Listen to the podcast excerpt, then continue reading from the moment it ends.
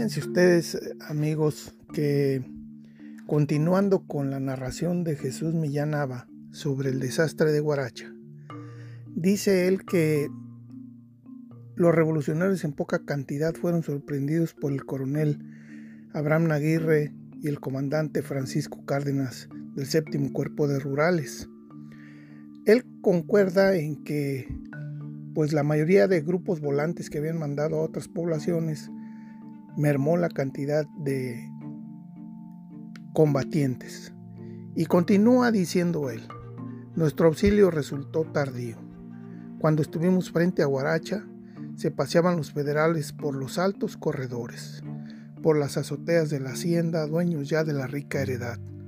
Notamos que advertían nuestra presencia y se disponían a atacarnos, por lo que, no teniendo ya objeto nuestra llegada, retrocedimos internándonos en Jalisco. Todo estaba tranquilo. El combate había sido breve pero rudo.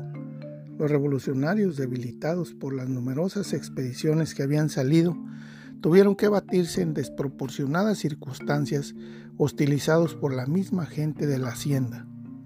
Precipitadamente se posesionaron del Cerro del Risco, pero muy pronto fueron desalojados de ahí por la artillería enemiga dispersándose y dejando completamente aisladas a las pequeñas columnas volantes que habían salido a expedicionar a las plazas vecinas algunas de las cuales se internaron en Jalisco rehuyendo el contacto con la columna de Aguirre y Cárdenas.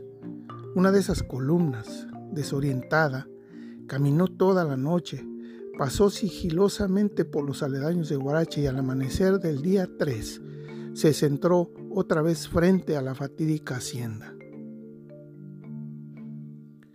En su camino se encontró esa fuerza con un sacerdote acompañado del sacristán, viajaban en sendas mulas rumbo a su parroquia.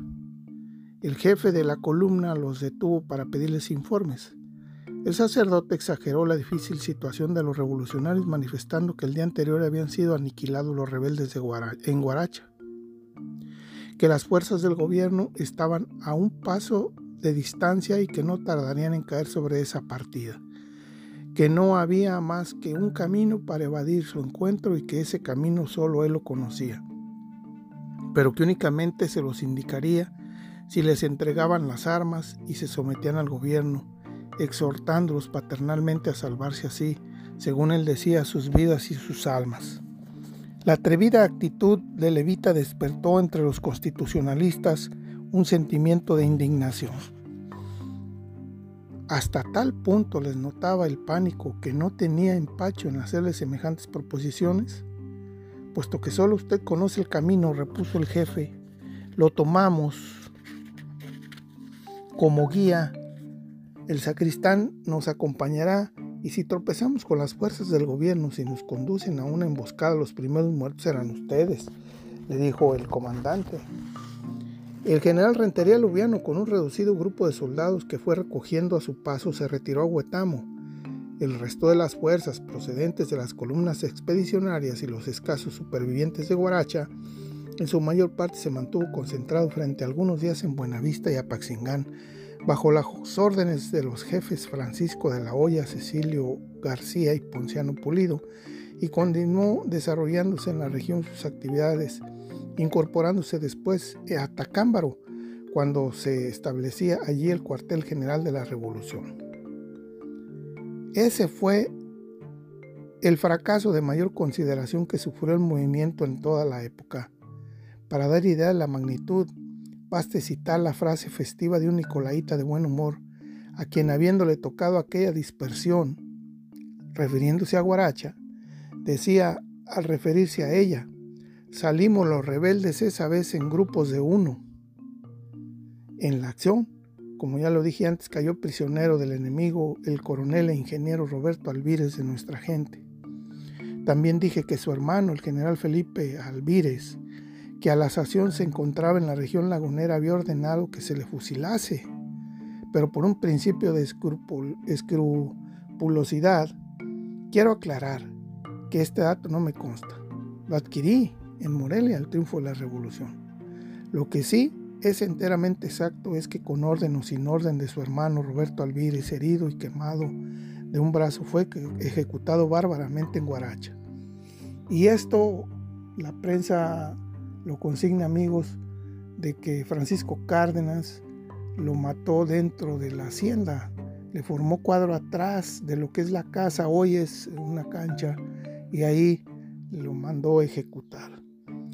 Cinco años después de los acontecimientos narrados, estando Rentería Lubiano en Guadalajara, alojado en el Hotel Fénix, se enteró casualmente de que en esta ciudad residía el gachupín aquel que lo había traicionado en Guaracha, cuando actuaba como administrador de la hacienda, refiriéndose, amigos, a Méndez. El general lo hizo llegar a su presencia y le espetó a quemarropa esta pregunta. ¿Quiere usted con un hombre que le finge amistad para asestarle después una artera puñalada por la espalda? Pálido de terror, Eudoro Méndez, aquel locuaz y atónito sujeto, le contestó con otra pregunta. ¿Me va usted a matar? Eso es lo que merece, pero necesita usted que le aplique una formulita especial, digna de lo asqueroso de su conducta y del alcance de su traición. Lo, la voy a estudiar. Luego, dirigiéndose a sus ayudantes, ordenó, llévenselo y me lo traen mañana al amanecer. Temblaba el pobre hombre cuando salía del hotel, custodiado por los oficiales, imaginándose quizá que iba a ser sometido a cruel tormento. Toda la noche estuvo luchando el general con sus sentimientos y sus viejos rencores, saboreando en momentos su venganza y en otros meditando.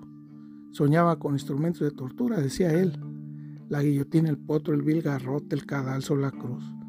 Cuando al amanecer del día siguiente le presentaron al traidor, lo recibió con esta admonición. Usted traicionó a la revolución y de cruces las vastas llanuras de Guaracha, y en cambio la revolución lo perdona, váyase. El hombre cayó de rodillas a sus pies, pretendiendo besárselos, pero Rentería Lubiano, enemigo de esas denigrantes manifestaciones, le hizo con severidad esta advertencia. Váyase pronto, amigo, porque corre el peligro de que me arrepienta. El traidor se levantó de un salto y salió corriendo a la calle. Esta es la narración de Jesús Millán Nava en la toma de Guaracha por los federales en contra de Rentería Lubiano. Bueno, pues esta sería la última parte de esta narración.